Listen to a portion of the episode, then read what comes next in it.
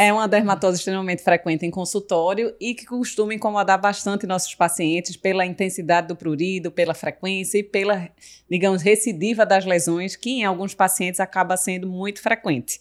Mas aí, para quem está nos escutando, como é que a gente pode definir, Perlinha, o que é que seria a desidrose ou eczema desidrose? Então, são pequenas vesículas pequenas vesículas de 1 a 2 milímetros que a gente é, vem de forma abrupta, normalmente na planta, na palma e na região lateral dos dedos e da, da planta dos pés. Isso, então é um eczema agudo que surge com essas vesículas e bolha com muito prurido e ela parece ter um curso natural, né, Perla? Isso. Não é uma coisa crônica, como a gente vê às vezes em uma dermatite atópica, que o paciente tem uma placa única e que persiste às vezes por meses se não for bem conduzida.